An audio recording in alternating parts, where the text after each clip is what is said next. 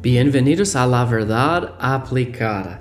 La Biblia dice Santiago 1:22, pero sed hacedores de la palabra y no tan solamente oidores. Nuestro deseo es que usted aplique la palabra de Dios en su vida.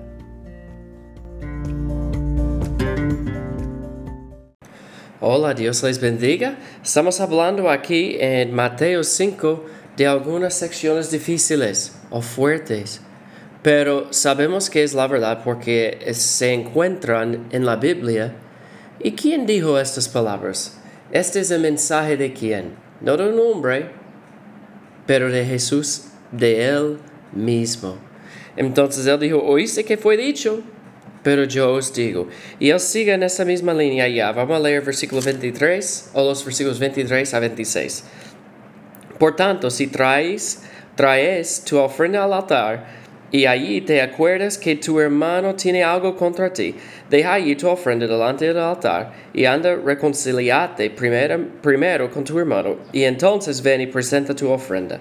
Ponte de acuerdo con tu adversario pronto, entre tanto que estás con él en el camino, no sea que el adversario te entregue al juez y el juez al alguacil y seas echado en la cárcel.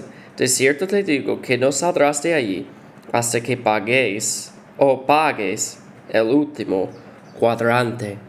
Entonces tenemos otra cosa aquí. Hay un señor, hay un problema entre dos señores. Y parece aquí que fue la culpa o, que no hubo problema con el Señor que fue para ofrecer la ofrenda. Pero la otra persona que no estaba allá tenía algo contra él. Y el templo, él iba a dar la ofrenda y presentar este a Dios. Y él recordó, bueno, él tiene algo contra mí. Y él dejó su, su regalo, su ofrenda, para ir y reconciliarse con el hermano que tiene algo en contra él. Entonces, hermanos, la restitución es importante en nuestras vidas. ¿Qué dice la palabra de Dios? El fruto del Espíritu es amor, gozo, paz. Tenemos que buscar la paz. La Biblia dice en Romanos 12, Romanos 12, una lista de las marcas de un cristiano verdadero Romanos 12 o 18. Si es posible, en cuanto depende de vosotros, estad en paz con todos los hombres. Debemos buscar la paz. La ofrenda es algo importante, por supuesto que sí.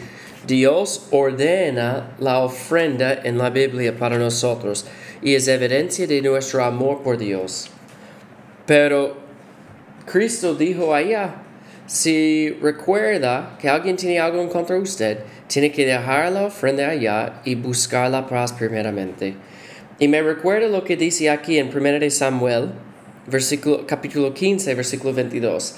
Saulo dijo, bueno, yo tengo algunos sacrificios, yo sé que eso no fue parte del plan de Dios, pero es un sacrificio, va a estar bien. Samuel dijo, se complace a Jehová tanto en los holocaustos y víctimas como en que se obedezca a las palabras de Jehová.